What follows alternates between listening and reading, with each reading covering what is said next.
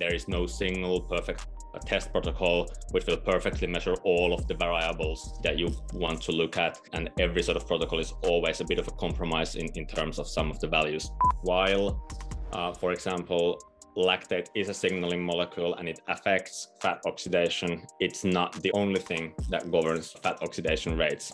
VO2 max is probably quite a good indicator of our cardiorespiratory health and how well that, that system functions. But at the same time, when we look at substrate utilization and thresholds, uh, we get a good measurement of the of the metabolic health of the individual.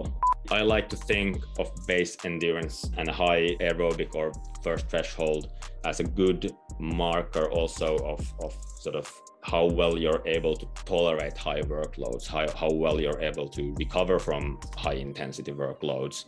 If you do exercises in different sports or disciplines, uh, for example, you do some of the training, you do rowing, then you do a bit of running, and then you do a bit of cycling, you're going to have different threshold heart rates in all of those sports.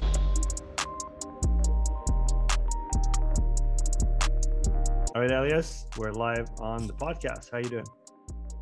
Hi, thanks, Sean, and, and, and yeah, yeah, it's, it's, a pleasure to be here. Uh, you've had had some really really interesting topics and and, and some some very interesting guests guests on the top on the podcast before, so so I'm quite honored to be here with you.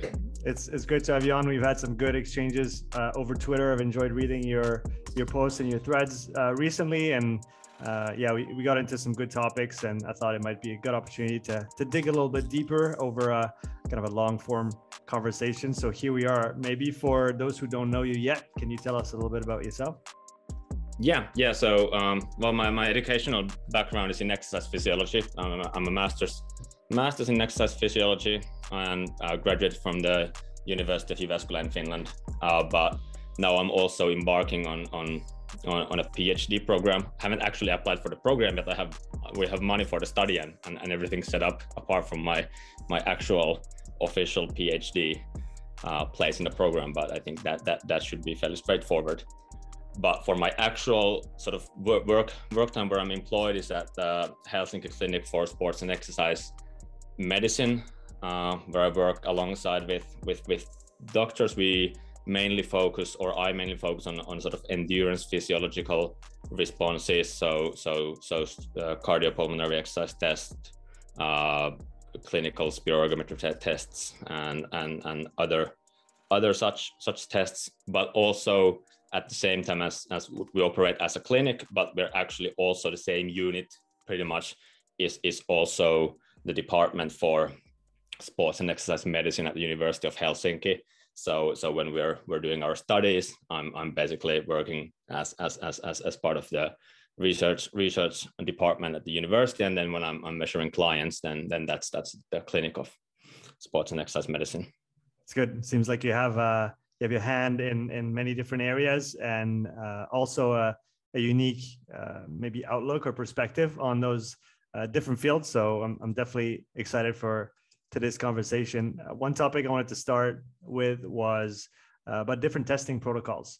Um, there's a, a, paper that I've read uh, a few times now uh, in the last few months from, I think it was Jamnik, uh, and all looking at yeah. all the different ways to assess different uh, anchor points or, or thresholds or ways to essentially measure endurance physiology to, to speak very simply. Um, and it, it it looks like there, isn't necessarily one uh, perfect protocol to get at every single measure that we that we might be uh, going towards, whether it's our first threshold, our second threshold, or critical power, and then our VO2 max. So maybe can you give us a testing protocol 101? What is in your mind the best way to get at each of those? Uh, if we take those three values or th- those three um, thresholds, if you want to call them that, um, as a as a basis for this conversation, how would you get to each one of those? What's what's the ideal protocol in your mind and, and why? Yeah, yeah. So so yeah, that, that was a that was a good intro and and and the Jamnik et al. paper is actually a very good very very good paper that uh, I always have my exercise physiology interns read before they they start start their internship at our place. So so so definitely recommend reading that paper, and and that also really summarizes my sort of uh, almost almost a mantra that I keep saying that there is no single perfect a test protocol which will perfectly measure all of the variables that that you that you want to look at. And and and every sort of protocol is always a bit of a compromise in in terms of some of the values. Uh, so so i forget you, you said you said three three variables but, but i'm thinking you probably meant uh, vo2 max then maybe have thresholds and and then also probably metabolic profiling. So so fat and and, and carbohydrate oxidation are, are probably three things that you think you'd want to look at in a test. Um, yeah. but they also all, all, all, benefit from slightly different different sort of approaches. So thinking of vo2 max first the typical recommendation is to do fairly short protocols, eight, eight to 12 minutes ramp, ramp type tests where you, where you basically increase the load uh, about every minute or continuously un, until exhaustion. Mm. And, and, and that's a recommendation for, for obtaining uh, a valid VO2 max measure.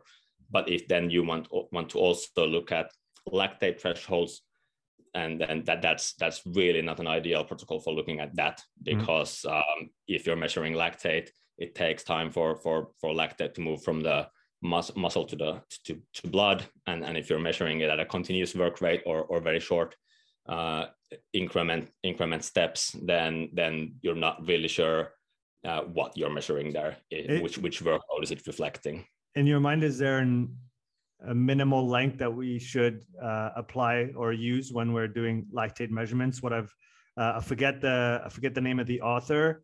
Uh, I think it was a 2018 paper that looked at different step lengths and the response in in lactate uh, increases.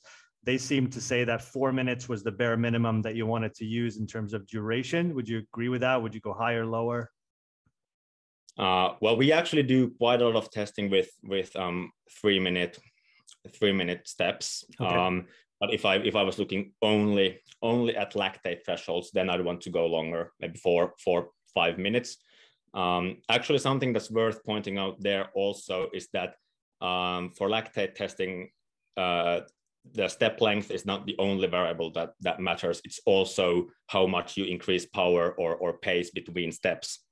Okay, can, um, can you say a bit more about that? That's interesting. Yeah, yeah, definitely. There's there's I, I forget the authors, but there's a very nice paper from the, I think it was maybe late 90s, uh, but it shows basically that the larger increments that you have in power, the longer steps you're going to need for for you to have a reasonable estimate of the of, of a lactate steady state or, or a representative lactate number at, at the end of each step. Uh, as a rough rule of thumb, what, what, what I got from the paper is that if you're doing 40 watt what watts increments then you want to do five minute steps. For 30 watts it's about about four minutes is okay. And if you're doing 20 watt increments then then three minutes is okay.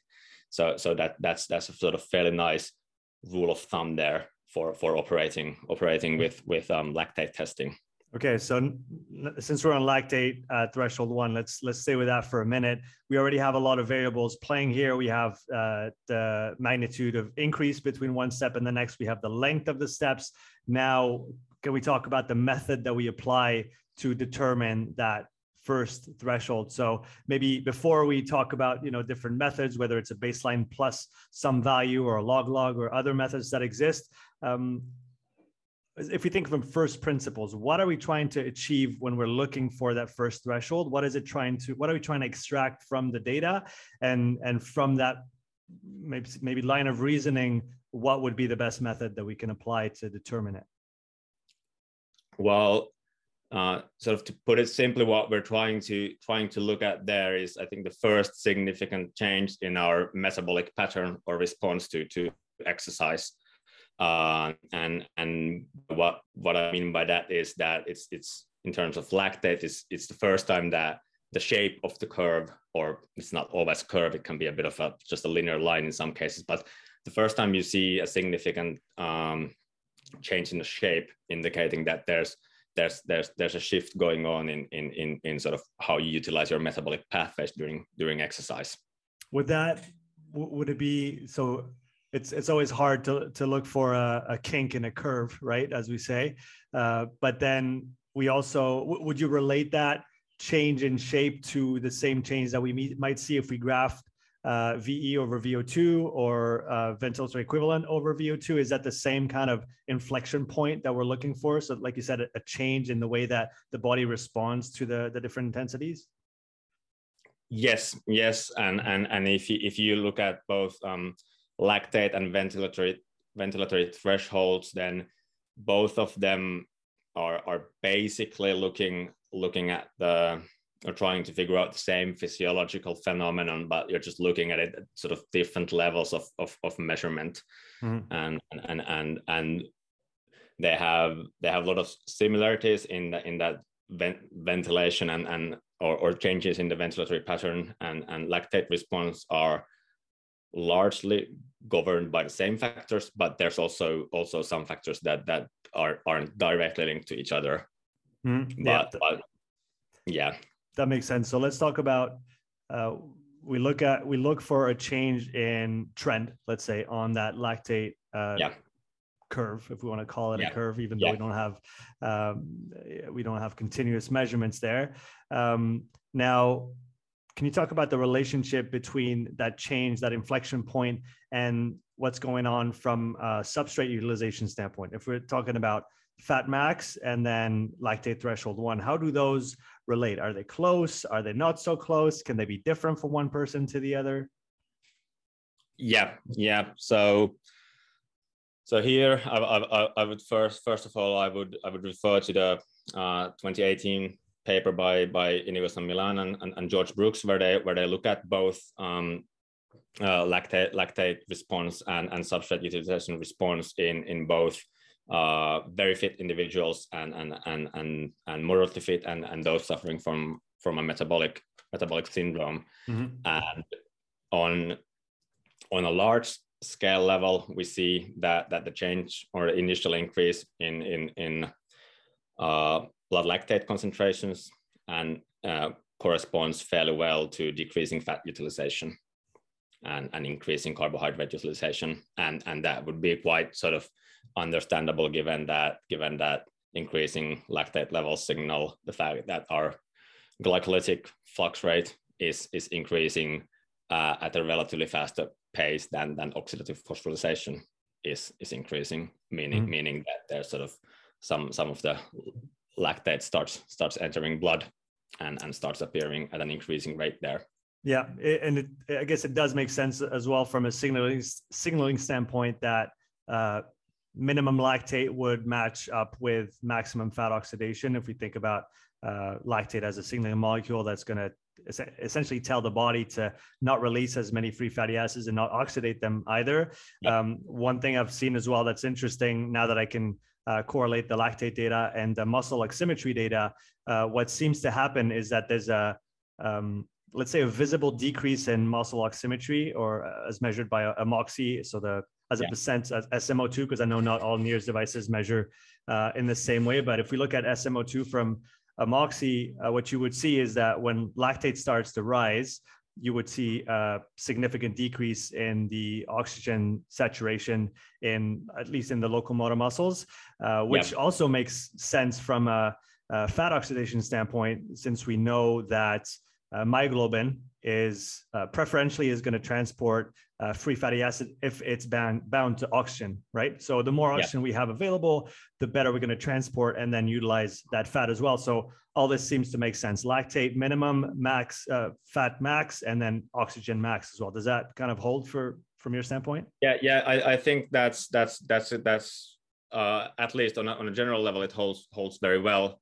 But but as as you probably m- might have seen, I've also also pointed out to the fact that in in some cases uh, the lactate lactate thresholds and and fat oxidation can be quite quite wide apart from from each other as well and and i think that that speaks to the fact that while uh, for example lactate is a signaling molecule and it affects fat oxidation it's not the only only thing that that that governs uh, fat oxidation rates uh, and and and there are also in the independent mechanisms at at play there Mm-hmm. And so, um, when would you usually see? Uh, I don't. I don't know. Even want to say a decoupling because they don't necessarily have to be coupled. But when would you see a big uh, difference between lactate threshold one and uh, fat max? Is there a certain population that you might see it in, or a certain a certain demographic?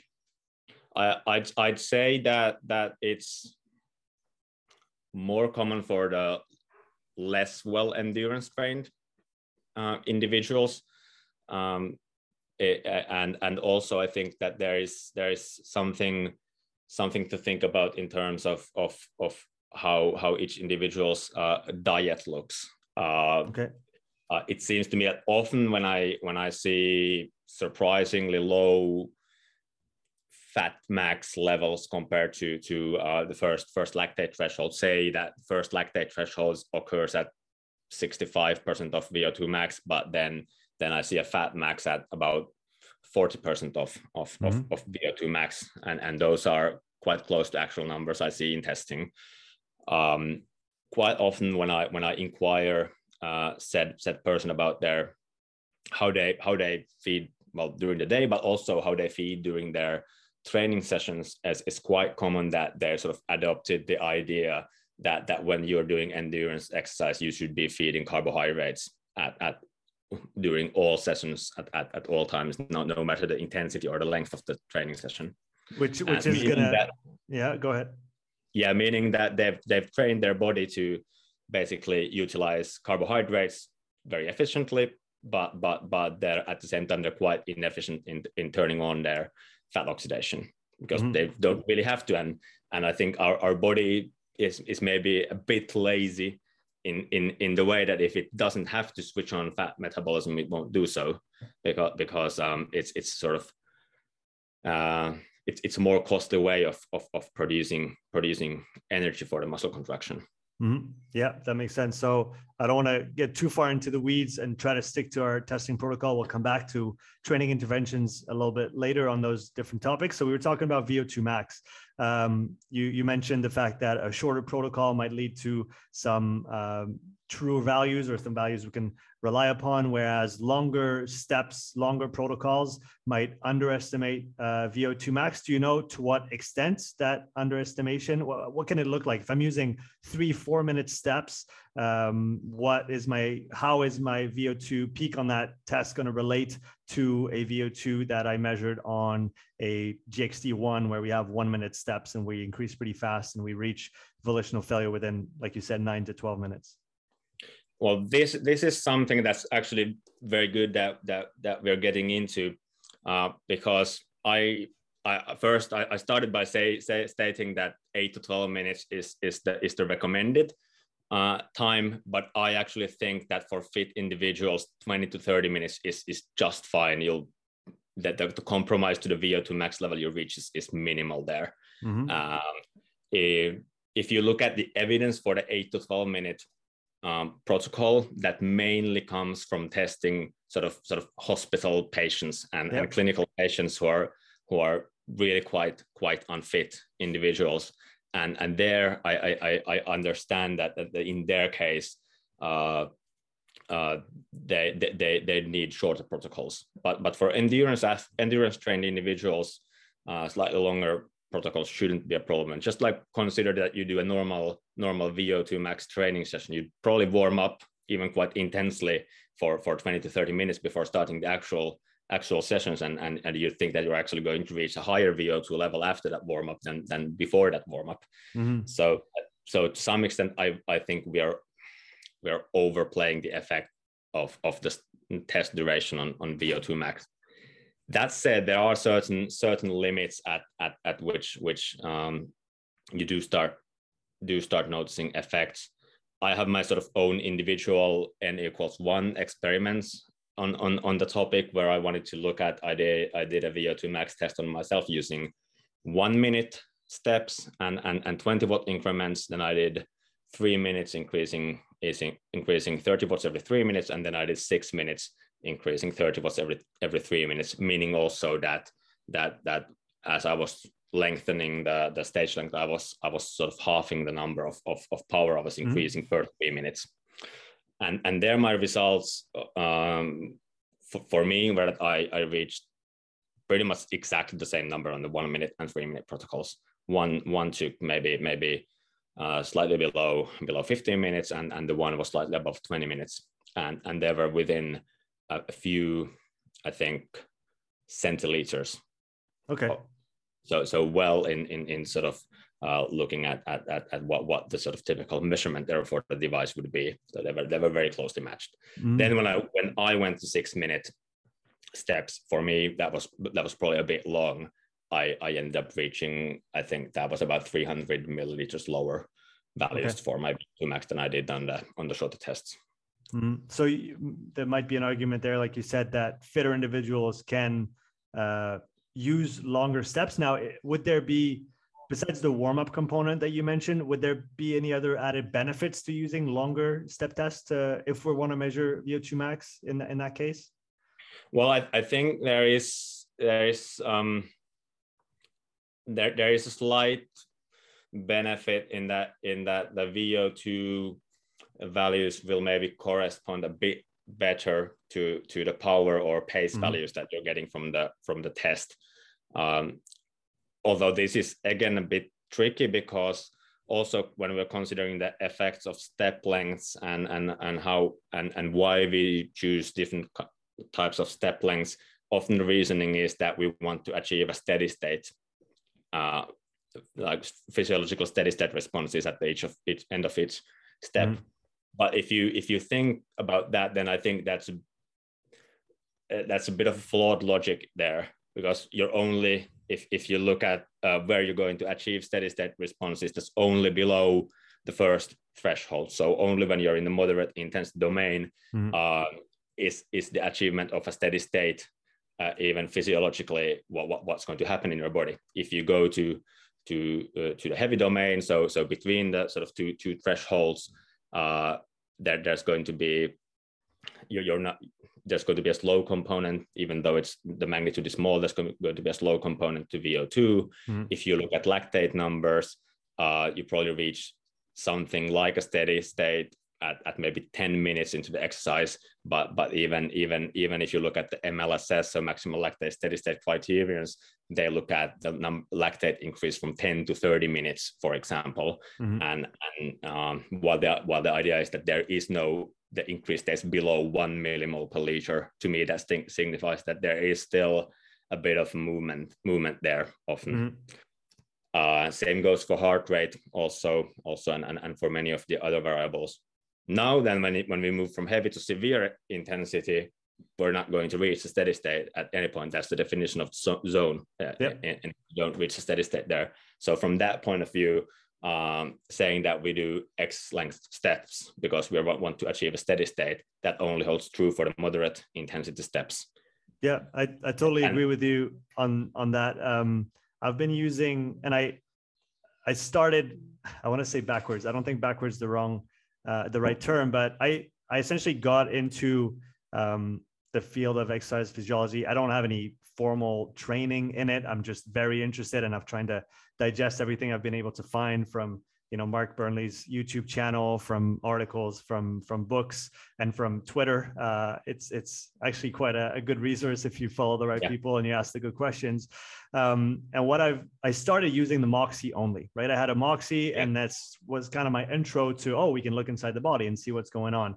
And yeah. th- they were using some fairly long uh, steps. They were use, using a, a protocol called five one five. So five minutes on, one minute off, five minutes on at the same power output, and then increase uh, for the next five one five. I've modified that over time. Now I've come down to four minute uh, four minute steps with one minute rest. The one minute rest I find interesting. Uh, one, now that I take lactate, it's always nice to have the person stop for a minute. Uh, two, it also gives you uh, a look at the reoxy slope on the Moxy, which I find very interesting. And we can maybe yeah. get into that in vascular control a little bit later. Um, the other thing that I found is that and as we probably know, the kind of the onset kinetics uh, from a, a stop start, it takes 90 to 120 seconds for everything to kind of balance itself out. So it's not per se a steady state, right? But once you get yeah. to about two minutes, from a RPE standpoint, you know what you're going to be feeling for the next few minutes. Before that, yeah. you're just getting started, really. So I find four being a kind of a happy medium because you still get two minutes of it's not steady state, but it's it is a balance between that delivery and utilization components, uh, which yeah. does seem to to give some interesting information. But like you said, the it's there's always a compromise somewhere when when picking the right protocol. Yep. Now, if we go to uh, threshold or threshold two, uh, MLSS, critical power, many different names, many different methods to, to get to it. Uh, what would be your main considerations when trying to determine uh, threshold? I, I, actually, we were having a chat on Twitter just a few minutes ago. I did a, I did a little session today. So I've, maybe I'll give you my version and then you can comment on it. Um, yeah. It's not even my version. I, I think it's just from a, a simplicity standpoint. I've been very interested in the practicality of the two test critical power um, applications. So a three and a 12 minute test repeated multiple times. So we have accurate measures of the person's uh, capacity on those uh, time efforts. And then uh, obviously work them into a graph, get the slope, get the y-intercept, and get a measure for critical power and W prime. So I did mine last week. I did, I did again last week. I got to a 284 watt critical power and a 24 uh, kilojoule W prime. And yeah. uh, I did a I did a, um, a, step test on myself as well last week with the four minute, one minute off, and calculated my uh, lactate threshold two with the modified Dmax method applied to the X. Uh, what is it? exphyslab.com i believe and you yeah. can input your values and they they give you different all the different alternatives that you can use and there i was around 258 i believe uh, 258 watts. So yep. um, how to decide which one which one should I use when I'm planning sessions? I wanted I did a threshold session today, so I kind of went bang into the middle, two, 270 watts. Um, my lactate reading was fairly high. So what does that tell me? Was I too high? Was I too low? Should I try and do the same one again and measure VO2 and see if I reach a steady state? Um, maybe help help me a little bit with that second threshold here in that context. Yeah, I think I think we first of all, I think we can dissect that that that question into into two parts.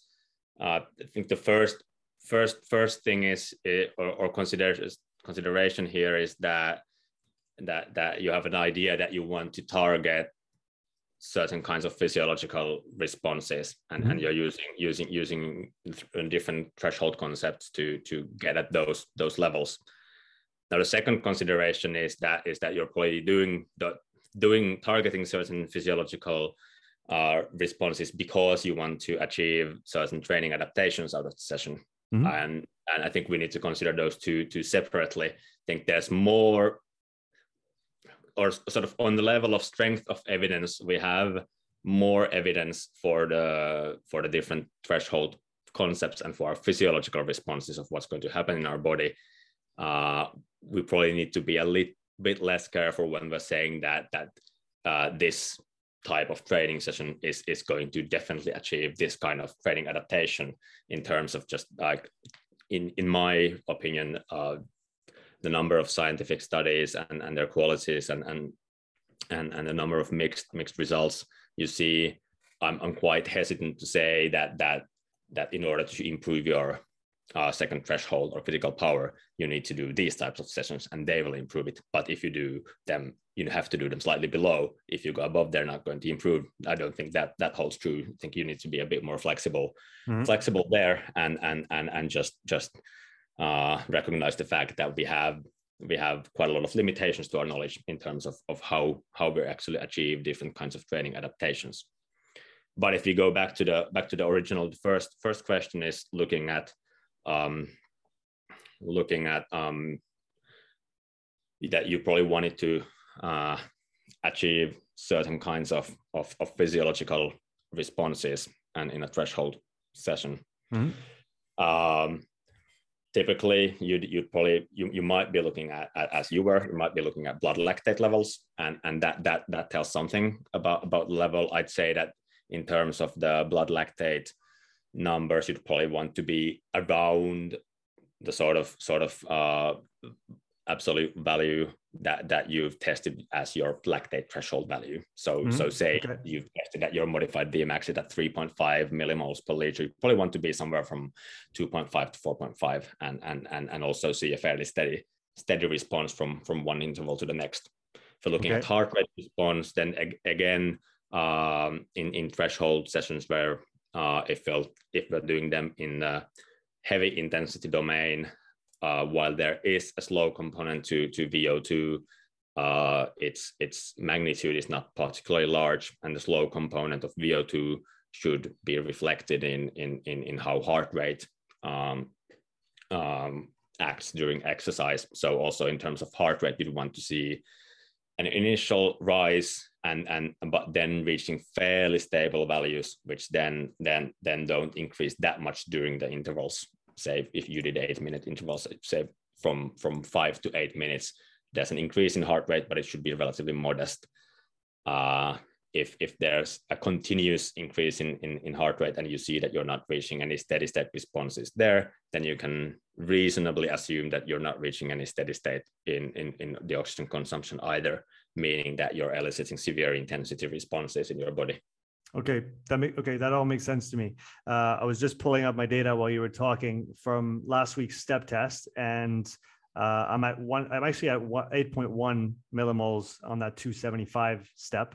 And so if yeah. my if my lactate threshold two uh, is a little bit below, then I probably should have been a little bit underneath that during the during the effort. How much does heat impact heart rate on an effort like this? I'm on my Concept 2 bike erg. I'm indoors. I didn't have great ventil. I didn't turn the fan on. I just thought, what? I don't always need the fan on, so I yeah. didn't. Um, to what extent if you had to hypothesize, had I turned the fan on, had it had it been cooler, or had I been outside, uh, would my heart rate have uh, responded differently potentially? Uh, would my lactate have changed, or was I just maybe a little bit too high on that one, and I could pull the power back 20, 30 watts on the on the next session? I, I, I think that that the heat heat element is definitely something something to consider there, especially as I think that you mentioned that that is is also being quite a sudden uh, change in the in, in in the sort of how, how warm it is. Yeah, it's uh, pretty much summer now, and it wasn't yeah, a week yeah. ago. yeah, yeah. So so that's that's also the heat itself is is a factor, but also the fact that uh, you haven't yet given your body time to acclimatize to yep. to the new new new, new environmental conditions. Uh, increased heat is definitely going to be driving driving your heart rate up, and and we know that that that there is a fairly good correlation in, in terms of, of heart rate and, and lactate. And, and mm. they're both representations of the internal internal workload that, you, that your body is going through.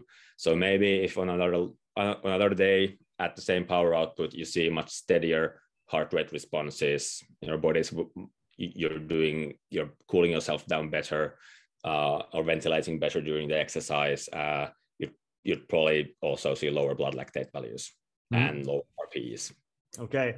Do you, okay from from that standpoint, if we go back to the the question number one that you kind of framed there from my uh, my starting point, uh, do you have a, a preference? Eh, let's say let's say all options are on the table. Somebody has access to lab testing. Somebody can do a critical power test as well. Uh, what would you use and why? And then second question to that, if somebody does not have access to uh, lab testing, but they still want to try and get the best estimate of where that boundary between heavy and severe stands for them so that they can organize their training. Um, what precautionary um, notes would you put onto that critical power measure uh, if we wanted to use it to determine intensity uh, or training of intensity as uh, maybe in the kind of zone three, four, and five uh, area? I'd I'd I'd definitely want so if if we have both mm-hmm. option for both lab and CP critical power testing, I'd I definitely recommend doing doing both. I think they they they both bring value to the table in kinds of uh, in terms of determining your training. Um, lab testing, uh, I mean critical power testing uh, is is a very good way of looking at what happens at the upper end of the heavy intensity up uh, domain uh, up until sort of uh, severe severe intensity, maybe even extreme intensity domains. It's, it's a very good way of looking looking there, predicting performance there, and and and and also it's a very good tool of understanding how how how even marginal variations in, in, in power output can can can really drastically affect the time that you're able to hold hold the power for. Mm-hmm. uh, and and you also get get the determination of the w, w prime sort of work work capacity above threshold. I think those are really good tools to have alongside lab measurements. Uh, if when I, when i have both options on the table I, I like to look at how well the numbers match each, yep. each, each other from from both of the both of the tests. Um, I'd say that that that that mostly when I when I determine thresholds, they're they're quite well aligned. So I, I normally look at both ventilatory and, and lactate thresholds. They align quite well with with with the critical power. I try to be honest in that I first determine the, the thresholds myself and then ask what what what their CP number if if they have it. So so I'm not cheating there, but but I think mainly they they uh, they hold up quite well with with each other. Um, in terms be, what, so, yeah, sorry so, to cut you off. What would be uh, for you an acceptable range between the two? How many percent are we talking between let's say an LT2 that was measured on a on a step test with lactate measurements, and then a critical power measured on the field with two or more um, tests. I I think sort of in the range of 10 to 10 to 20 watts is is is is, is within acceptable for me mm-hmm. and, and and and and reflects the fact that we're we're measuring the thresholds in slightly different different ways and and also also just um, the fact that we have physiological variation from day to day also. Mm-hmm. okay. Yeah that that makes sense. Would you also say that uh, is from your experience is critical power consistently above uh, lt2 uh, when you when you have both access to both measurements?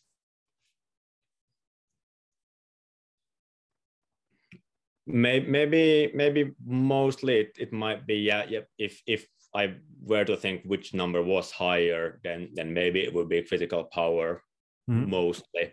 But but um, there's variation there also. Okay, interesting. Uh, okay, so we've covered uh, VO2 max testing, LT1. We've talked about uh, threshold two. Now, if we were to think about a different population, we we often talk about uh, well-trained populations, elite athletes. Uh, now, if we want to be testing unfit populations, what measurements are important and how can we uh, attain them in the, I guess, safest way possible? I, I think for for the un, un, unfit populations, what what we could be doing a much better job at is is giving giving them good anchors, good submaximal anchors um, for for their uh, exercise intensity. Good good anchors that match with uh, with with um, physiological responses in the body. Uh, there, I think we're sort of sort of dropping the ball if we keep using.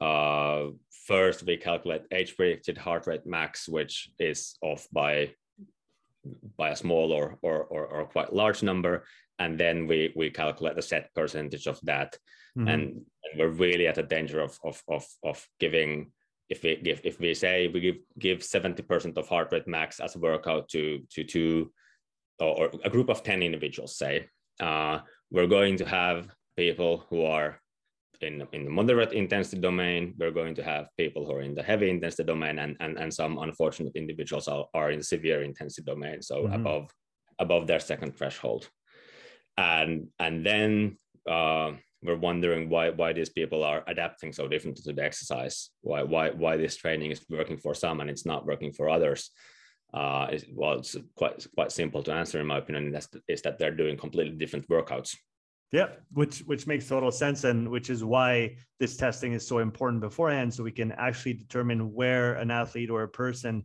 needs to work to elicit certain uh, adaptations or at least have a certain physiological response that we're looking for. So are you talking about those same essentially the same anchors that we were just talking about before threshold one threshold two yeah. and a and a vo2 max?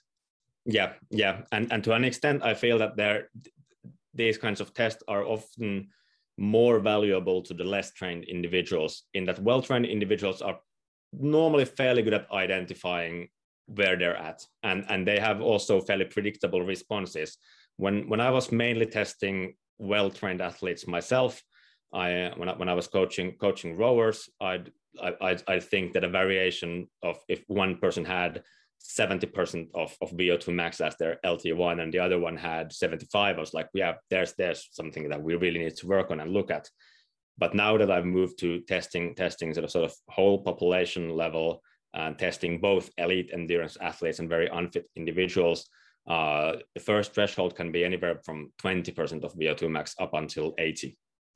and, and, that's that's the sort of range that I've seen in tests and and and and, and try to look at that there's both in terms of, of ventilatory and lactate thresholds. That's that's a that's a huge that's really a huge range. So it's yeah. it, like you said, it's important for every person to to get access to those measurements so that they can uh, train at the appropriate intensities do the protocols that you would use for unfit people would they change from the ones that you might use for more elite populations. We talked about the shorter uh, maybe the gxt1 for vo2 max. Uh, what might you do for for lactate threshold for example uh, or lactate thresholds with unfit uh, individuals? Well um, here again again there there's sort of different considerations. Um, so if you look at the VO2 max number, we unfit individuals probably need shorter stages for that or shorter tests for that. But on the other hand, they also achieve metabolic steady states lower than fit individuals. So, so in a moderate intensity domain, a well-trained endurance athlete achieves a reasonable steady state in two to three minutes. Whereas for, for an unfit person, it can take up to six minutes. So basically we have two opposing directions in, in terms of what, what, what, what we would like to do um, and and and again it's it's it's it's sort of coming back to to what would be what would be reasonable for them that's also the consideration that that um, you need to start at very low intensities to test those those individuals. So so typically for males, I I'd, I'd start the first load is is 30 watts, and, mm-hmm. and and for females it can be 20 to 25 watts for the for, for the initial load, meaning it's basically going as low as you can set the bike erg to uh, in, in terms of resistance control. Um, with unfit individuals, um, I'd probably lean slightly more towards using ventilatory thresholds. I also measure lactate and I look at lactate thresholds, but first of all, they often lack a sort of distinctly curve shaped lactate curve in mm-hmm. that it, it, it can just sort of keep keep on increasing at roughly the similar rate throughout the throughout the, the, the test protocol and and and and identifying breakpoints there is, is sometimes a bit uh, well, well, you don't don't really see proper proper uh, uh, breakpoints there. But with ventilatory thresholds, you you usually see a quite quite clear threshold responses there. The added benefit to looking at ventilatory thresholds is that they are much less protocol dependent.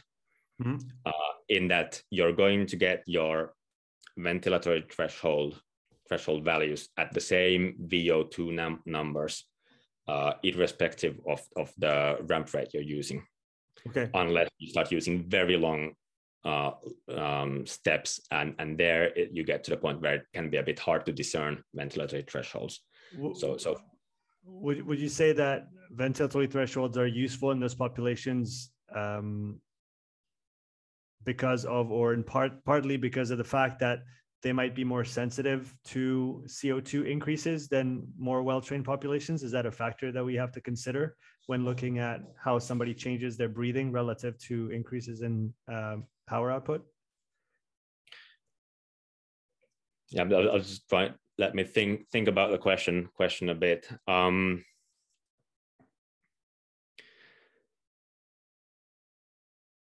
Yes, well, well, in terms of, of, of sensitivity, I think we can we can approach this from the angle that that basically uh, that sort of chemoreceptors are, are sensing sensing um, hydrogen hydrogen ions, so so acidity, and they're, they're sensing potassium and, and and a number of number of other things in terms of of, of CO2 levels. Uh, what you do see in unfit individuals is that uh, throughout the uh, test they uh, or especially in the sort of uh, so, so-called uh, isocapnic area, so where your um, arterial arterial um, um, CO2 pressure uh, is is is uh, stays the same. Uh, you see that that that's at a lower CO2 level. So mm. so the arterial um, um, arterial um, partial pressure for carbon dioxide for them might be somewhere in the uh, range range of um, 35 uh, mmHg. Uh, whereas for for fit endurance trained athletes, they they they have much much more carbon dioxide in their in their arterial blood. It can be up to up to 50. Mm, yeah, right. Which is which is a big difference.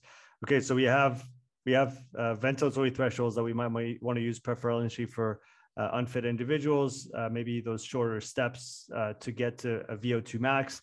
Now, if we talk about uh, interpreting that data, we've collected it, we have it successfully with yeah. the best available protocols, uh, depending on the person that we're working with. Now, you, you, talked about the unfortunate nature of the name VO2 max test, because that's not necessarily the only thing that we want to get out of it. So, from your from your perspective, what are the useful uh, information that we can extract from uh, the different tests and different protocols that we talked about up until now? What should we be looking at?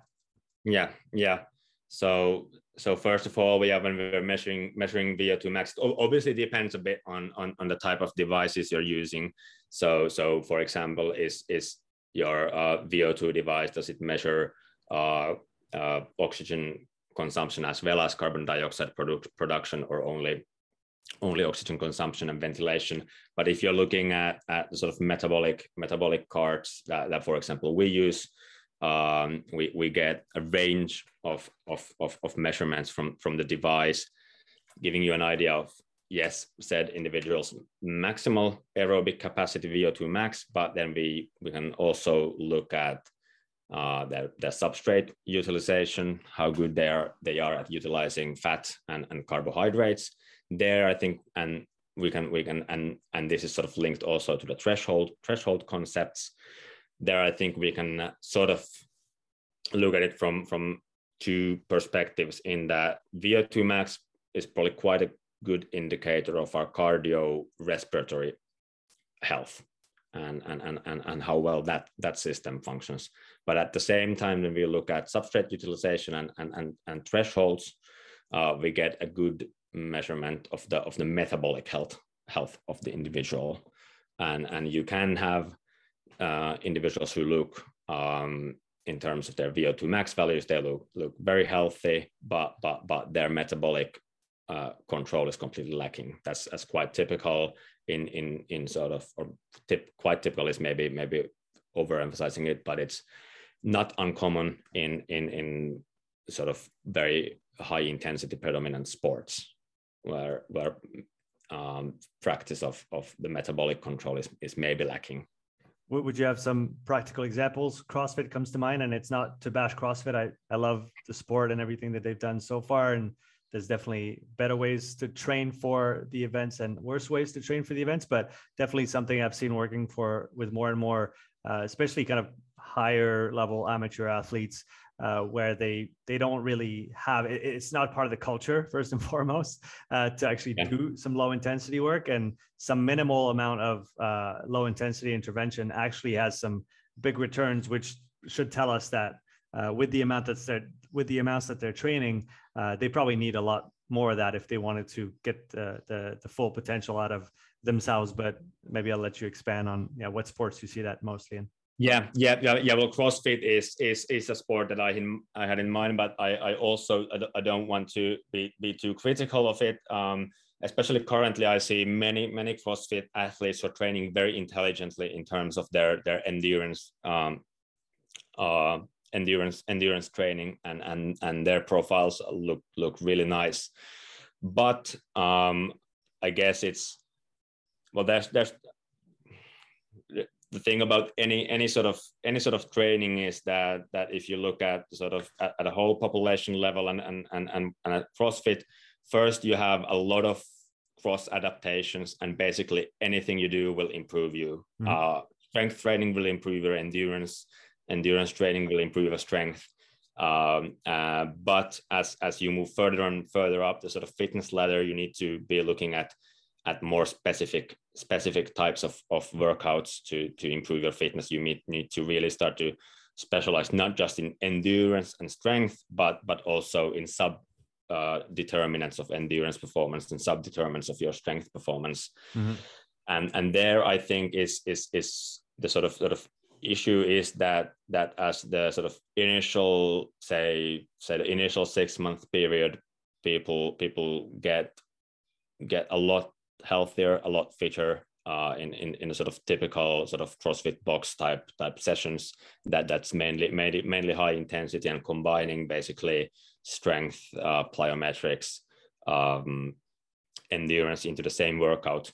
Um, but after after that period they they they start sort of plateauing and and and and and it's it's a time in my opinion when you should be looking at at at sort of specializing your training training more and and in terms of endurance training it means that all all training cannot be high intensity training at, mm-hmm. at the time yeah. in terms of profiles i see there is that they have uh, reasonable reasonable uh, numbers for the VO2 max. They have reasonable numbers for the maximum power output or maximum running pace, but very low threshold values. Values. So in, in a well-trained endurance athletes, I'd, I'd, look at the first first lactate or ventilatory threshold to be around 70 to 75% of VO2 max, even 80% of VO2 max in, in, in, in some cases for mm. long distance athletes.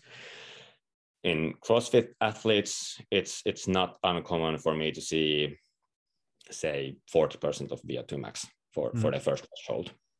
And, and, and, and, and, and there also you see that blood lactate starts increasing very early on. It increases at quite a, quite a steady, steady rate. And, and surprisingly, actually normally think that as a high intensity sport, they'd reach high blood lactate values, but they actually don't because I think they've sort of trained in the sort of moderato area area a lot, and, and, and that they're not particularly efficient at at at either uh, producing lactate blood lactate at high high rates or or removing it very efficiently either. Yeah, yeah, it's it's uh, the saying that comes to mind is uh, medium works in clothing, not in training, and it's obviously yeah. I don't want to dive into the whole uh, polarized versus uh, other kind of intensity distribution approaches. There's there's there's been a great podcast recently uh, on that triathlon podcast with Mark Burnley uh, for anybody who wants to dive into those ideas a, a little bit more. But it, it is interesting, especially for CrossFit that says to be high intensity, where like you said, if you spend if you if you try to push high intensity too much, you're actually going to get kind of just pushed down to the middle, uh, and, yeah. and you, you're not actually going to be able to to go that high, uh, and then you like the the bottom end as well. Um, okay, so those are those are the the, this is one sport. Is there other sports that that come to mind when you when you look at uh, fit? Maybe let's talk high VO2 maxes or decent VO2 maxes, but low relative threshold values. Well, it's it's also also typical in in in in in some sort of uh, team team sports often um, that, that I see, see those those types of values. And there, what's also interesting is seeing the seasonal variation in those those values.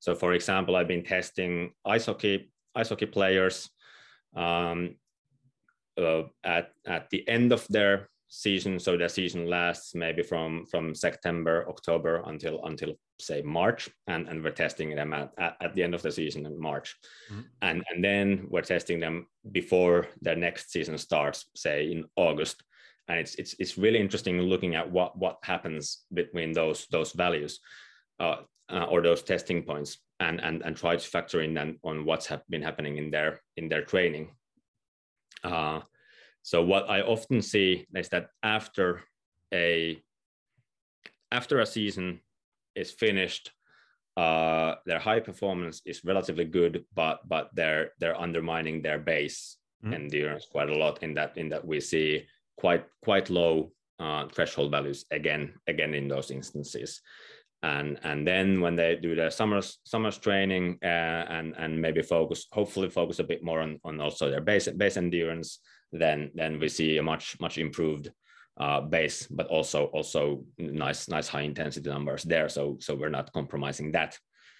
What i think again is is happening there is that um, if they have maybe one or several games per week and then they have their ice hockey, uh, their sports specific practices um, for several times of the week and and basically all of those sessions are mostly sort of interval type efforts where they go relatively hard rest go relatively hard again. There's very little of the sort of moderate or, or intensity um, uh, work going going on there at all.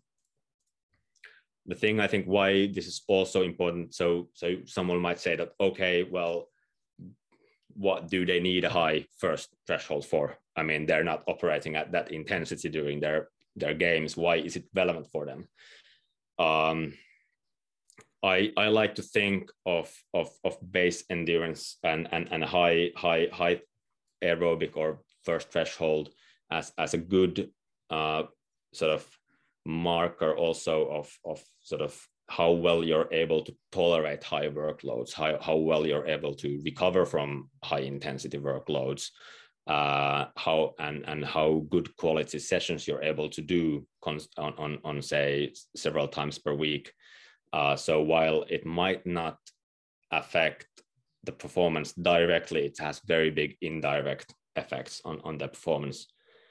And and actually, when when when we get athletes who present with with um, symptoms of of of sort of typical for overtraining, so poor performance, lack of sleep, mood disturbances, um, etc.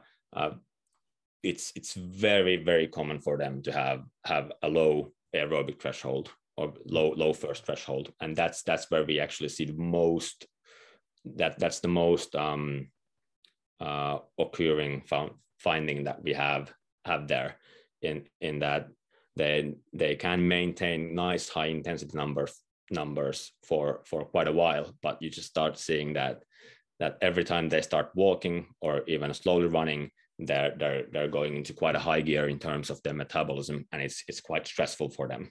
Right so everything becomes stressful and you can't recover from it um, anymore. Uh, i can relate to what you were saying about the tolerating higher loads higher volumes of high intensity training with uh, like i said a few crossfitters i've worked with and even just recommending to them to do one to two hours a week of low intensity training on a bike or uh, on one of those um, assault air bikes or uh, Rogue Echo bikes they, they have so many now um, just a couple hours a week and within 8 to 12 weeks i had feedback about better sleep uh, getting to friday and not being completely fried by the week and being yeah. able to actually yeah. throw down on friday and tolerate the weekend uh, well and just recovering better between high intensity bouts. So lots of benefits from seemingly very small, a very small volume of uh, of this type of work. But it, uh, I think it speaks uh, volumes, uh, no pun intended, to the importance of this kind of work and having the metabolic flexibility of um, I want to be able to be efficient. I want to work uh, this side of my metabolism, but I, then I can also generate high power, but then come out of it, come back from that uh, state of hyper st- stimulation, if I will, or, or sympathetic drive, uh, come out of it and, and recover quicker. Yeah, I think there's there's well, well, you can you can look at this these things from a number of perspectives. You can you can look at them from a metabolic, hormonal perspective, but but for me, one of the one of the most most most useful perspectives to look at this is is is the autonomic nervous system and and and how it how it balances itself. Um, so so there as as as, as i think you well know is that we, we can basically think of our autonomic nervous system. I like to think of it we have the the parasympathetic and the sympathetic activity and and they're basically it's like they're pulling pulling a rope from either end and and and whichever is pulling uh, the sort of how strongly each of them pulls determines where where the sort of um uh where you're at where you're at. And now if we start to think about what we know about uh, how, how operating in, in different intense domains affects our autonomic nervous system. Uh, I'd, I'd like to see more more studies on this, but but there's there's a very nice uh, study from from Stephen Stephen Seiler's group where they looked at the effect of uh, of, of, of performing work below the first threshold, between the two thresholds, and, and above it, and and and what they what they and what they found out there in, in in that particular paper they looked at quite acute responses. So i think it was like two hours after post exercise um, so so so really quite quite acute responses there. Mm-hmm. but what what they saw is that is that um, doing exercise below below the first first threshold um, your your autonomic nervous system recovers from it very quickly, and there can even be a bit of an overshoot in terms that your parasympathetic activity gets stronger uh, as a result. Uh, you, you you might see even increased heart rate vari- variability numbers numbers after after a said uh, low intensity or moderate intensity bout. Um, but when you go above the first threshold, uh, you start seeing stress responses in that your sympathetic resp- uh, nervous system gets gets activated, and and the threshold systems they did weren't particularly particularly demanding in my opinion they were like i think three by 10 minutes and and at an intensity that was between the two thresholds so mm-hmm. it was, was not three by 10 minutes at the second threshold mm-hmm. but but well sort of between so so very sort of what you'd consider quite sort of still still quite manageable workouts and and something that you could easily do day in day out for a while and and and and, and think that it's not too stressful but mm-hmm. but you're sort of constantly stressing your sympathetic nervous system there and and and and, and not not getting the parasympathetic nervous system as as, as strong as it, it it should be so so in so yeah that's that's what what i like to think and and offer as as as a good sort of explanation tool that i think a lot of people can can understand quite well mm-hmm. Also when we look at look at tests in terms of we can see that that that if there's sort of quite sympathetic, sympathetically activated individuals, and there's a bit of overactivity going there. Their heart rates shoot up quite quickly, uh, even at light intensities. Their heart rate decline or, or decrease after after the test stops is very slow. I've I've had individuals who, who have lied on the bed uh, for for 10 minutes and their heart rate is still at 110 120 130 beats per minute mm. and it's just not not not decreasing we'd like to see see it well below 100 beats per minute at, at, at 10 minutes after the test if we'll just put, put them back lying down immediately after they stop cycling or running. Mm. Uh, and and these autonomic disturbances are something that then also relate to to sleep and and and and and and, and pretty much everything else else that, that's going on in life. Yeah, yeah, that makes that makes a lot of sense. Um, now that we talked about testing, uh, looking at the data and and how to use it for different people, uh, if we talk about training and uh, just for the sake of time, I, I want to focus on those uh, quote unquote aerobic adaptation. So let's talk yeah. moderate intensity domain. We're talking fat oxidation. We're talking, like you said, parasympathetic dominance, uh, something that's uh, beneficial for the for the nervous system. Obviously, you can you can overdo it, but uh, you, would have to, to, to really work really hard at it. Um, yeah. But what considerations do we need to have in mind if we're talking about improving uh, those responses for people, whether it's for health or performance. So let's cover the whole spectrum. If you have somebody who's uh, unfit, metabolically unfit, uh, what kind of uh, interventions are you going to prescribe to them in terms of frequency, in terms of volume, in terms of increase per week? Uh, and then on the other end, if we're talking about athletes, um, maybe we can draw the distinction there between athletes that uh, are in endurance sports or athletes that can benefit from endurance qualities for their sport and maybe so talk about those three uh, populations if you if you may when it comes to uh, let's say improving our metabolic efficiency and our endurance yeah yeah so so for um if we start with the with the less less less fit individuals um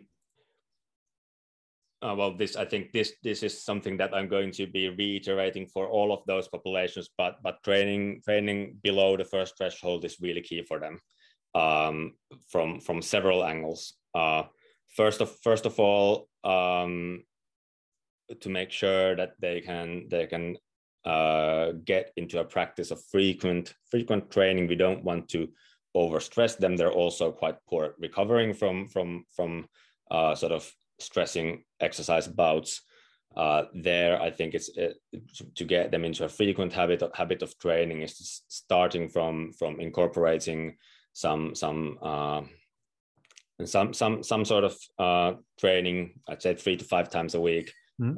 that, that that they can do below below their below their first first threshold um, and we know that this is going to improve their um, metabolic health, we, we, we see vastly improved um, metabolic control. We see vastly improved um, fat oxidation fat oxidation rates. After that, we see we see nice increases in threshold numbers. there also. But we also know that if an unfit individuals, uh, when they train, they don't need to train at a particularly high intensity to improve their VO2 max. Mm-hmm. That we, we know that uh, for unfit individuals, even training at, at, at below 40% of their VO2 max is, is going to improve their VO2 max. So, mm-hmm. so it's, it's going to improve a lot of, lot of numbers there and, and, and, and it's going to make, hopefully make them also feel, feel a lot better. I know that there is a bit of a debate going on in, or, or I'm not sure if it's, if it's a debate, but the idea is that why we want to uh, sell high intensity training is that is that they're time limited individuals and and and and and with limited time you get more bang out of the buck with by doing high intensity training um, often uh, but but there i think we're not considering in the fact enough that that high intensity training can it's quite can be quite un, unpleasant also. So for many individuals it's it's it's a huge relief to hear that that the training that that they need to perform is, isn't even something that actually considered training. It's going for walks and and you know putting putting on listening to, to music or podcasts and, and, and walking around that's typically for for if, if you haven't done much endurance exercise walking intensities where you where you're going to be at when you're doing your light in or, or, or when you're training below your your first threshold mm. uh, but with with that being said, I, uh, I, I wouldn't shy away from doing doing high intensity work. Just do it do it um, in in a controlled manner. Do it do it once once per week maybe.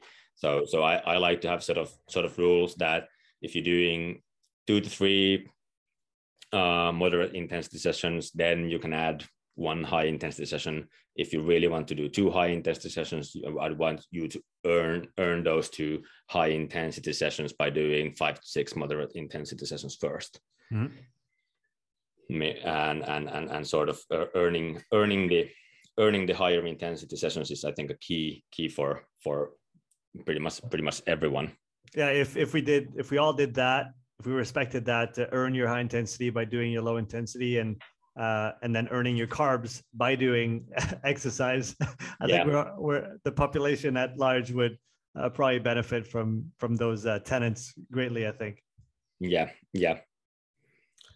So now, if we talk about we talked about the unfit and how we might want to help them uh, get fitter uh, through this these types of training interventions. So now let's talk about the athlete. Uh, let's take the case of an athlete who's not in an endurance sport. Okay, so it might be a, a, more of a power oriented sport. Uh, we could say CrossFit, for example, or, or another.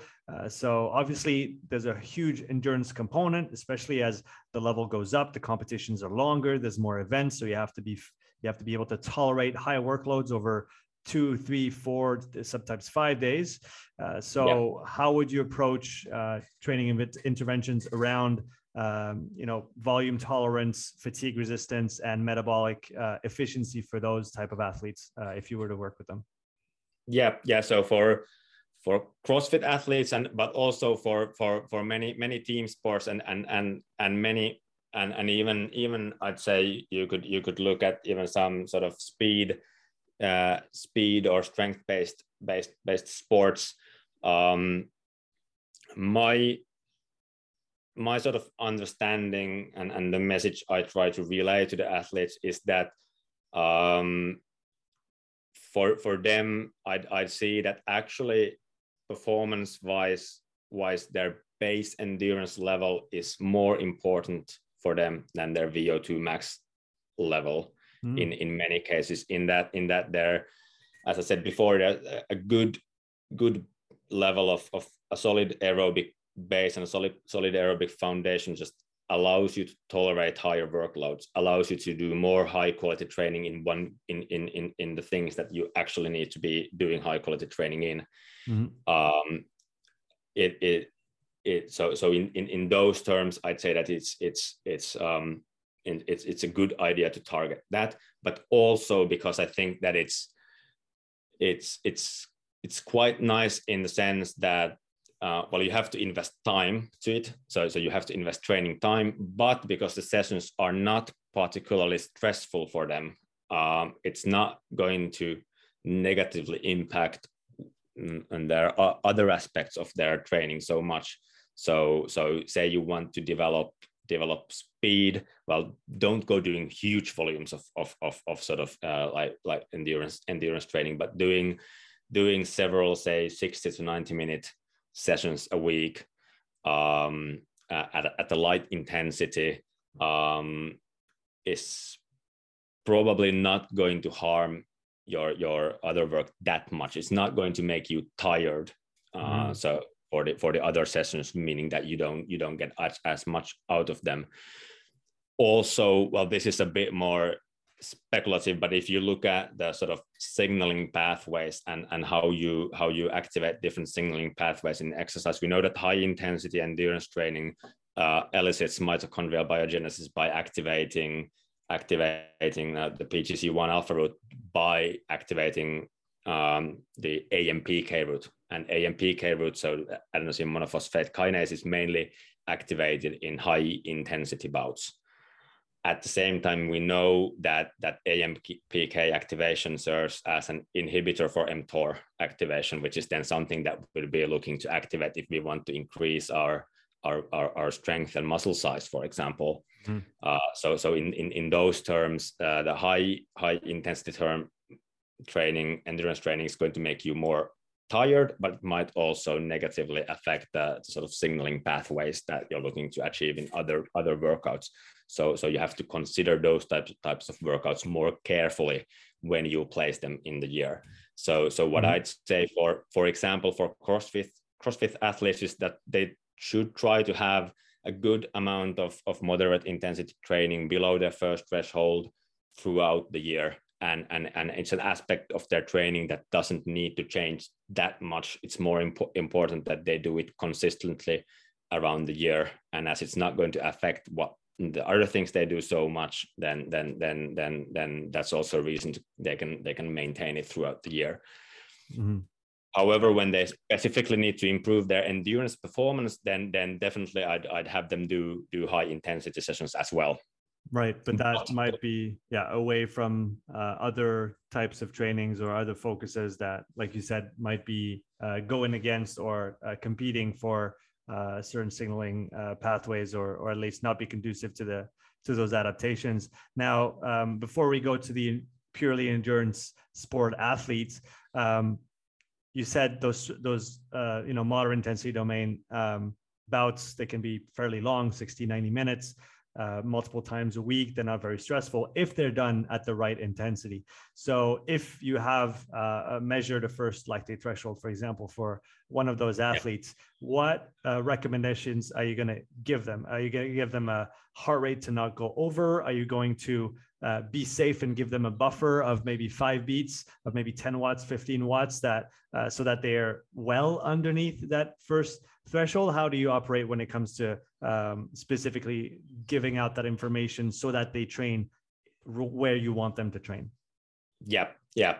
Um, well first first of all I, I i like to prescribe and and target their uh, guide their exercise with with uh, not just heart rate, but preferably preferably combining uh, heart rate as a as a measure of internal physiological responses, then their their uh, external external measures of, of either power or pace, mm. and and finally finally I, I stress and I think this is often the most important and maybe the most overlooked variable is is their perceived exertion. I think I think that that and that's that's that's a really key key message I try to give to those those individuals that really pay attention to your perceived exertion. If you do exercises in different uh, sports or disciplines, uh, for example, you do some of the training, you do rowing, then you do a bit of running, and then you do a bit of cycling. Uh, that would be very typical for a CrossFit athlete you're going to have different uh, threshold heart rates in all of those sports like or you're likely going to have different threshold heart rates and they can be they can differ by more than people think mm-hmm. and even in quite well trained triathletes i can see uh, heart rate threshold for running which is 30 beats per minute higher than it is for cycling. So so it's so there, there so there's a really really quite a stark difference. Mm-hmm. When when they've trained though and and when they've when they've sort of calibrated their rpe scale to what what what the effort should feel like that transfers very well from from one sport to the next or one discipline to the next. So so that's that that's also a very good way of way of looking at okay well my heart rate is higher now that i'm running than it was when i was rowing i'm in a different position i'm standing i was sitting there um uh well but however i've this feels similarly easy or hard. So so it's it's it so so my heart rate is going to be different, but my perceived exertion is the same. I'm likely in the same intensity domain here. Mm-hmm. Yeah, and and that I guess gets to the point, and and I like that you brought the uh, the three P's together, right? You have the the power or performance, physiology, and then perception. Um, Seiler, Stephen Seiler talks about uh, those. Yeah, uh, he's, he's Holy Trinity. Yeah. Right. Exactly. I think it's the, those are three very important uh, ways that we have to look at our, our, training if we want to be accurate. But then going a step uh, further, uh, maybe from that discussion that we're having right now, is the importance of perception, the importance of knowing yourself as an athlete. And obviously, yeah. the data is useful and the tests are relevant and they can help you orient your training. But at the end of the day, you need to learn to know yourself and feel what your body is telling you. A, a great line from uh, Nils van der Poel's uh, training manual, I think, was um, you have to you have to learn to listen to your body when it's whispering uh, to you so that you don't have to hear it scream at you i think was uh, i'm paraphrasing but it was something like yeah. this and i thought it was uh, very insightful coming from him in terms of yeah. know know yourself right learn to obviously measure your physiology know what your body can do but then learn to to listen and know what those signals are that you can pick up uh, yeah. as a human with what you have between your your two ears and the and the rest and and and and and when you can listen to your your your, your body well and you, you you can you can compare your heart rate to your rpe uh, to your to your power or pace then then you can also monitor your sort of training status really well. And and this is also a reason why I, why i why i encourage using using rpe in that if we do um, sort of you've trained hard maybe a bit harder than usual for a couple of weeks and maybe there's been a bit more volume quite a typical response there is that you start seeing lower heart rate numbers for the same power output or pace does that signal that you should go harder no it doesn't if if you look at if or or typically it doesn't uh, you should uh, also think about how you're feeling and and quite a typical response there response there is that I am I am I'm feeling a bit bit tired. It's it's starting to feel like a bit of effort in in in my legs. And the very typical description is I can't get my heart rate up. Well, that's a very good very good reason for you not to try to get your heart rate up, but go easier. If if you can't get your heart rate up, it, it's it's it's saying that there's there's again there's an autonomic imbalance in terms of your nervous system, and and and you need to let the sympathetic side rest for a bit that makes that makes a lot of sense. Let's go to endurance sport athletes. Uh, they obviously yeah. need some hefty volumes of uh, moderate intensity training. Uh, so how might that uh, vary from, uh, let's say, competitive cyclist to uh, obviously a rower? I know the time domain is is quite short, but you, you still need you still need quite a bit of volume there. So maybe talk about those two populations to begin with, since you have um, experience uh, in both. How does the endurance work uh, look similar or different between those two uh, those two groups? Well, well, if if you look at elite endurance athletes, um, it doesn't really matter whether their competition lasts six minutes or six hours. They're going to be doing about a similar volume of training and they're going to be spending the majority of that training time in their in their uh, uh, below their first threshold. Mm-hmm. That's that's that's something that's quite universal across across elite, elite elite endurance athletes. Runners do a bit less volume typically because because their bodies can running is it, it, the, the impacts are, are much higher there. So so stress stress injury risk gets gets bigger with training volume increases there. But but in terms of well, you said rowing, cycling are, are typical sports where where there's fairly low impacts on the body and and you can you can really just train as much as your physiology allows you to train. Mm. Then and yeah, you'd see quite quite similar training in terms of, of, of what the athletes do in their base endurance. At least, at least if you look at it from a sort of large perspective of how much time time are they uh, spending in their in their sort of uh, zone below the first threshold. Mm-hmm. But okay. then when you got when you when you start teasing teasing it out, there there there, there maybe you start seeing slightly different different types of, of patterns in in how much training you do at, at at very low intensities and how much training you do a bit closer to your your your, your first threshold. And but even there, I'd say that the distinction seems to be generally that um, as as as individuals and athletes get fitter, they their um, most of the bulk of their endurance training moves a bit further below their first threshold. Okay, so uh, if I understand what you're saying here is that maybe if you have less time. No i don't want to say that because then people are going to want to go harder because they have no time and it's not the point. Um, but if you yeah so if you if you're doing a, a lesser volume of low intensity work you might be close a little bit closer to that first threshold. And then if you're doing substantial amounts uh, of that low intensity work you're just for just to, to stay in the right area stay in the right zone quote unquote and and and have the right adaptations that are going to um, come from the work, you you might want to be significantly under that first threshold, uh, just so that you can yep. just tolerate the the, the volume. Yep. Yeah, that's that that that's that's that's one one angle, and I think the other, perhaps perhaps even more important angle here is that if you're fit, your thresholds are going to be at absolutely in absolute numbers. They're going to be at high high power outputs, high high high running speeds so, so say that for, for an elite cyclist, uh, the first threshold is probably in the range of 300 to 350 watts, depending a bit on the on the size of the individual. For runners, their their, their, first threshold is probably 16 to 17 kilometers per hour, um, and in, in some instances even higher. And and then if you just start start considering, for example, the energy demands of fueling uh, nice.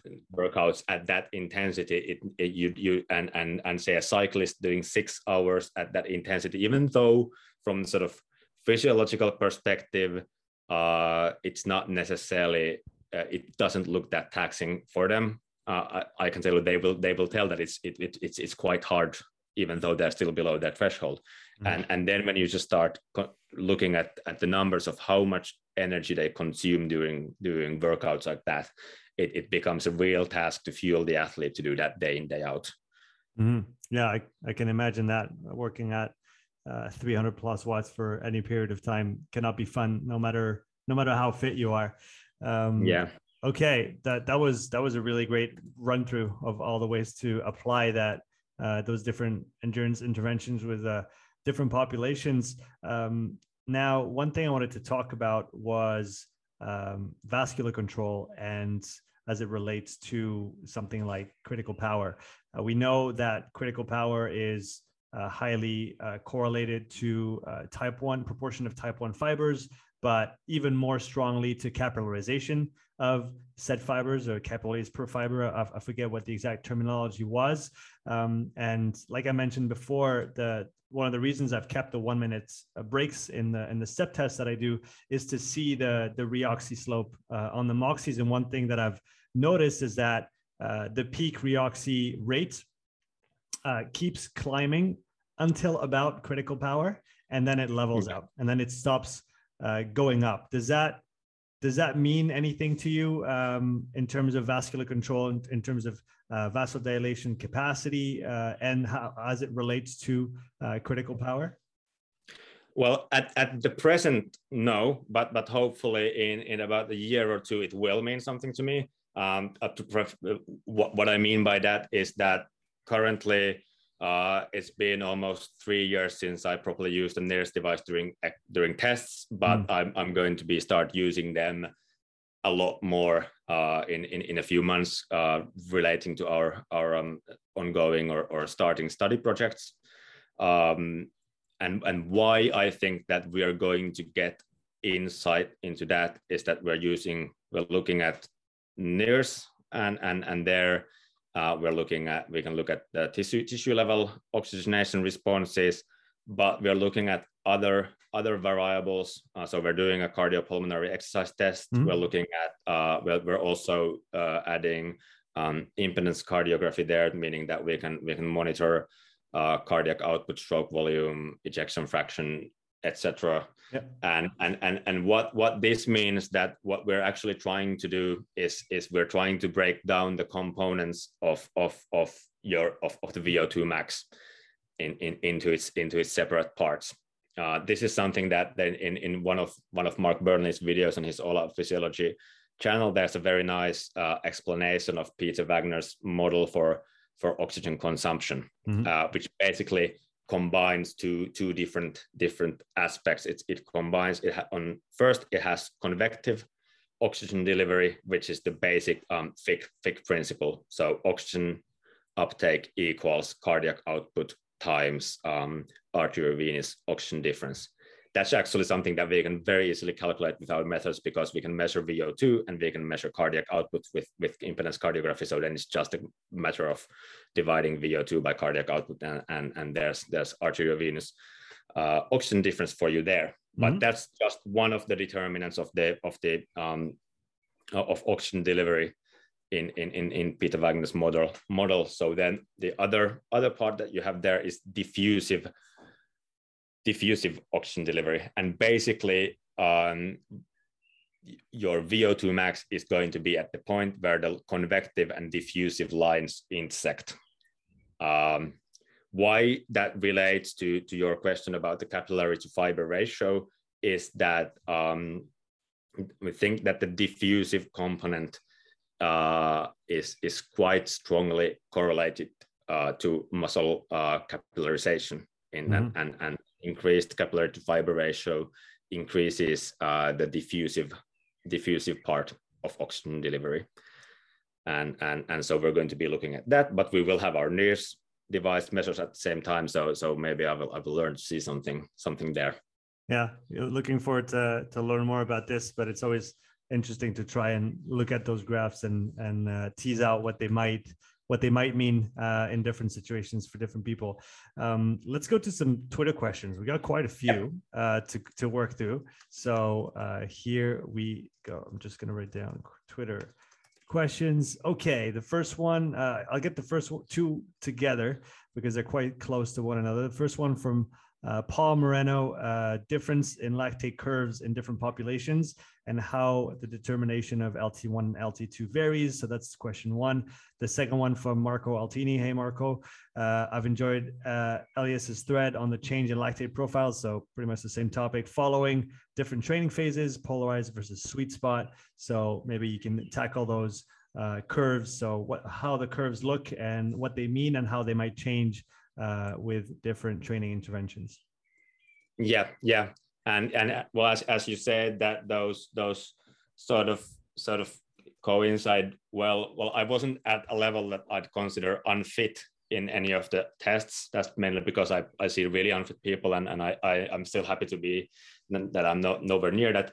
But but there was I, I so I so what what Marco's referring to is I did I did three three tests start in in I think that was mid mid sort of uh, in in July 2019, then then February 2020, and and and I think uh, May 2020. I did did three tests, and preceding the first test, we just had our our, our first bo- uh, uh we had a newborn baby in, in in January.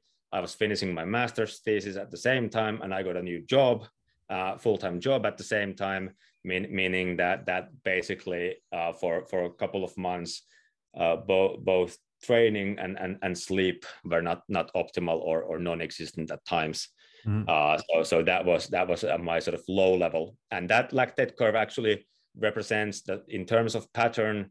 At least the initial part of the curve is quite typical for what I see in unfit individuals, in that they do not have a plateau in their blood lactate levels when you increase work rate Instead, what you see is a marginally increasing increasing blood lactate from one step to the next. And, and, and there I often like, like to think that the initial initial target there is not necessarily to find a higher threshold number, but to uh, just flatten the curve there. Make sure that you have a plateau there at, at the initial initial level. And even though uh, if you determine the threshold, it might not be at a vastly different level. You see much better metabolic control there, and that also normally manifests in in, in, in increased fat oxidation rates. Mm-hmm. So that's also looking at unfit individuals. I'm not a fan of the of the uh, baseline or lowest number plus 0.5 or, or or those those kinds of numbers. They don't. They they tend to basically often that had to had to define the threshold a bit sort of absurd at absurdly low values. There, mm. I think a better and better method is to look at where the rate of increase shifts. So you can stay, right. see that first there's a sort of flat, uh, slow increase, and it, then it changes to to a bit, bit, bit of a steeper increase. Mm-hmm. Again, that normally that matches very well with uh, with where, where I where I determine VT one where, where so ventilator threshold one where I look well I look primarily at the increase of uh, in, in in carbon dioxide production relative to to oxygen consumption, but also ventilation related to to oxygen consumption. Mm-hmm. So then when when you move to move to um move from unfit to to fitter individuals, what what you start seeing is that the initial initial portion of the of the curve is flatter and the values stay stay lower there. Well, you might expect that that that that that that given that the initial values were higher for the unfit individuals, they'd also reach higher values at the end of the test, but that they don't do. In, instead what you start what, what you see is that the the curve or not not a curve in this instance necessary uh, increases moderately but there isn't but you also don't see a point above the second threshold where, where you start really reaching high numbers instead you you end, end the test at relatively low low blood lactate numbers and, mm-hmm. and and in my opinion that's not due to the fact that they haven't properly exhausted them themselves, but it's just just their physiological state in that point. Yeah, that makes sense. Just like you were saying before, when somebody's uh, maybe uh, overtrained, you might see a, a compressed. I, I want yeah. to see a, a, compressed kind of range where it's it's high to begin with, but it's not that high when it ends, rather than yeah. being very low when it starts and maybe very high depending on the profile. Obviously, uh, when you end, does that make sense?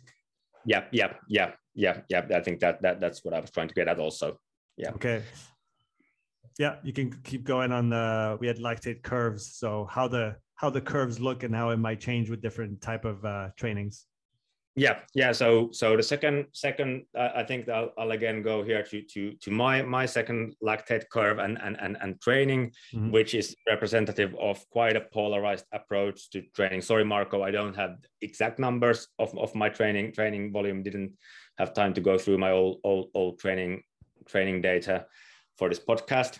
Uh, but but basically, what I was doing was was doing two to three um, sessions uh, below the first threshold per week, and then I was doing one one high intensity session typically per week, and that was done above above the second threshold. So mm-hmm. so so a very very clearly polarized approach to training.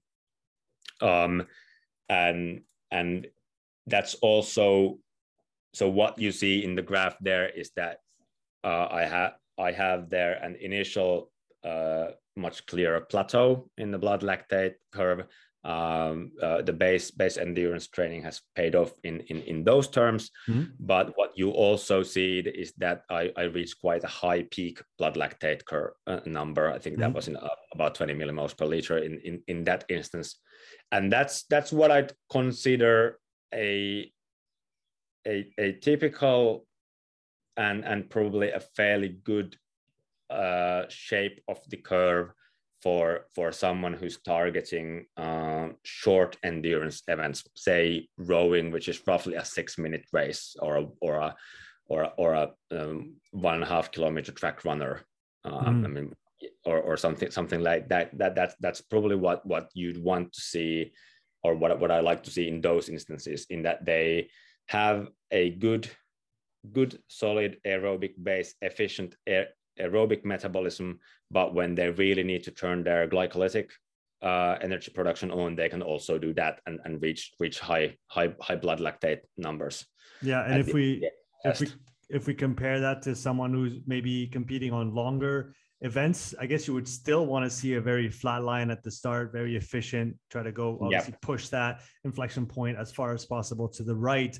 But then you might not see as high absolute values simply because that's not where their bread and butter lies, right? They yeah. we yeah. want them yeah. to know how to sprint, obviously, but they don't have to be able to produce the same amount of uh, power on a short uh, time domain, like uh, like you said, like a sprinter or a rower might need to.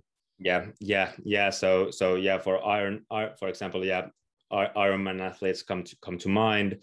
Uh, they're they they're well sometimes obviously their race races might might come down to sprints and they do come down to sprints where they mm-hmm. might might wish that they have a bit of bit of bit of um, uh, sort of the high high end glycolytic capabilities for that um, but uh, quite quite typically um, um, um you'd see fairly low peak blood lactates in those those instances because they don't really have to or need to and, and they really shouldn't be tra- spending that much uh, training time improving their uh, glycolytic uh, capacity or, or, mm-hmm. or power mm-hmm. yeah that makes that makes a lot of sense um, I've skipped one or two questions, guys, just so you know, for those who asked, and if we didn't cover them because we uh, covered in depth. Um, I'm talking about specifically here how to determine uh, threshold one and what values to look at. I think you've expanded uh, on detail on that.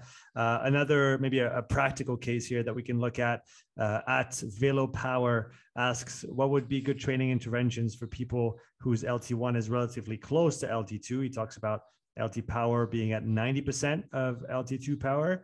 Um, yeah. And then he also talks about power around LT2 is at 89% of six minute uh, power.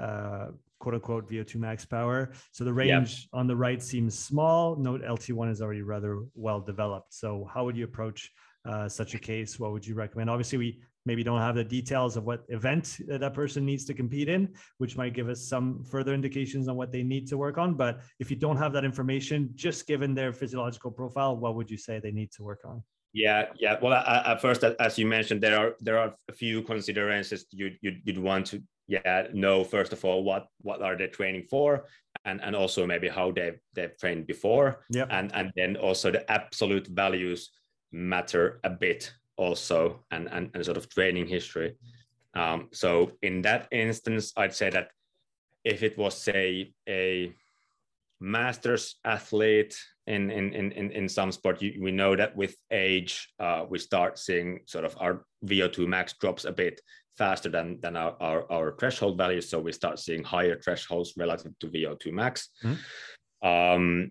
um, if, if that was that kind of an instance and perhaps their uh, six minute power or VO2 max value is not particularly high, in, in that case, I would recommend maybe doing going for a slightly more polarized approach in their training, meaning that they have to get uh, improve their VO2 max. They have to get their ceiling higher so that they can then then build the thresholds higher again. Because I mean, uh, and we know that we don't we don't see thresholds at 100% of VO2 max. The VO2 max has to be higher than the thresholds. So so mm-hmm. if if if that in that case VO2 max might be a limiting factor for your threshold improvement. On the other hand, if we're talking about an elite endurance athlete whose whose maximum power output at the end of the test or for six minutes is is uh, 600 watts, or they they can uh, um, 500 watts, sorry, or they can run run for uh, 23, 24 kilometers per hour. Their VO2 max is 80, 85. Then maybe telling them that they need to improve their VO2 max is is is, is slightly missing the point. They probably can't improve their VO2 max at that point. They've, they've reached their genetic maximum. So right. so again, context is key. Context is key. Yeah. Um, I want to finish with this question by David. It's it actually uh, uh, it's a question that I like to ask usually at the end of the podcast. So uh, thank you, David, for asking it for me. Uh, David says, please ask uh, Elias what he would like us to know about his research and recent study that interest and excite him. Yeah, well, I, I partly alluded to to that already when I was when I was talking about the the uh, Wagner model for for VO2 max. Mm-hmm. Uh, that's that's something that I think is really really exciting because uh, so far it's been quite difficult to non-invasive or I don't think you can say non-invasive if it, if it means that you do a maximal exercise test and, and, and you put a bunch of measures on. But relatively speaking, non-invasive in, invasive methods, we don't have to uh, catheterize anyone or, or, or do any invasive measurements in that sense. Uh, we can do fingertip samples and then just you know mask on electrodes on. Uh, mm-hmm. But we're, we're looking at in a non-invasive way of, of, of, of determining both the uh, convective and diffusive components of, of oxygen consumption. And I think mm-hmm. that's that's that's something that's going to be be really interesting to to look at. And and we're doing that in in the context of of looking at uh, I, I, will be looking at both acute adapt uh, responses to to hypoxia, so so high altitude, and and and also uh, heat uh, and hot environments, and and then also a combination of altitude and and, and hot. Uh, but that's alongside our the main main task of what we're looking at is we're we're actually looking at uh, chronic adaptations in, in endurance athletes and we're particularly looking at how we can optimize returning from a high altitude sea level mm-hmm. um, we know there that one of the main reasons why we do high altitude training is that we want to increase our our um, uh, total hemoglobin mass or, or red blood cell mass in, in, in our body because that's going to Im- improve oxygen delivery to, to working muscles.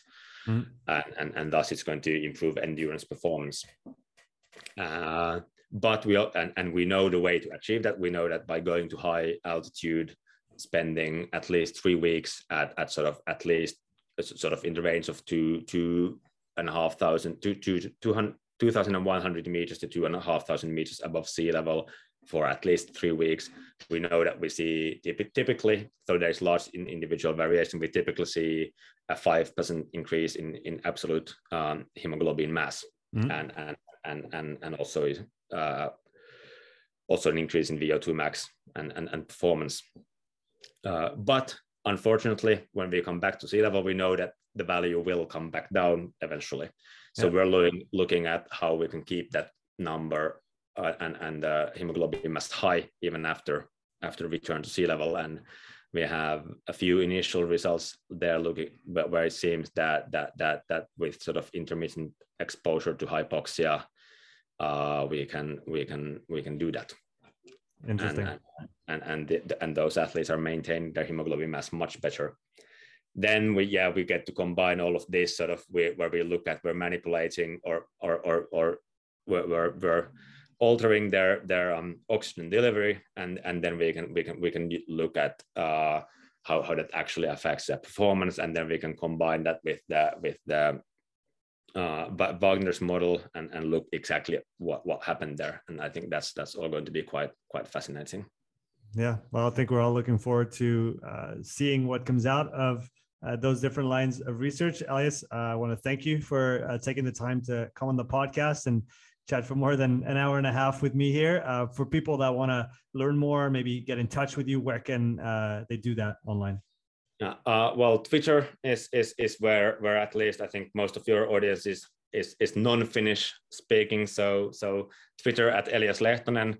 If you are Finnish speaking, then and I welcome you also to follow and, and anyone else. But the content is mostly in Finnish. But on Instagram at at Helsingin Urheilulääkäriasema. All right. Is, is the is, is the page there? Uh, if uh, if you want to book consultations or such, then you can actually do that uh, by getting in touch in with me via Twitter or, or email. I do, also not just testing, but also physiological consultations at, at uh, our clinic. So Fantastic. that would be so that, that would be Twitter or, or then email elias.lehtonen at, at, at hula.fi. At hula.fi. Okay, great. Well, I'll put those links in the description. So anybody interested in getting in touch with you, they know uh, what to do. Elias, thanks again for coming on the podcast. It was a lot of fun. Thanks. It was a pleasure. Thanks for listening to this episode. If you would like to support the podcast, please take a few moments to leave a written review and a five star rating on Apple Podcasts. If you want to watch this episode again, you can find the full video recording on my YouTube channel. You'll also find hundreds of hours of free content, all my podcasts, my thoughts of the day, structured presentations, and more. So don't wait, go subscribe, and I'll see you in the next episode. Take care.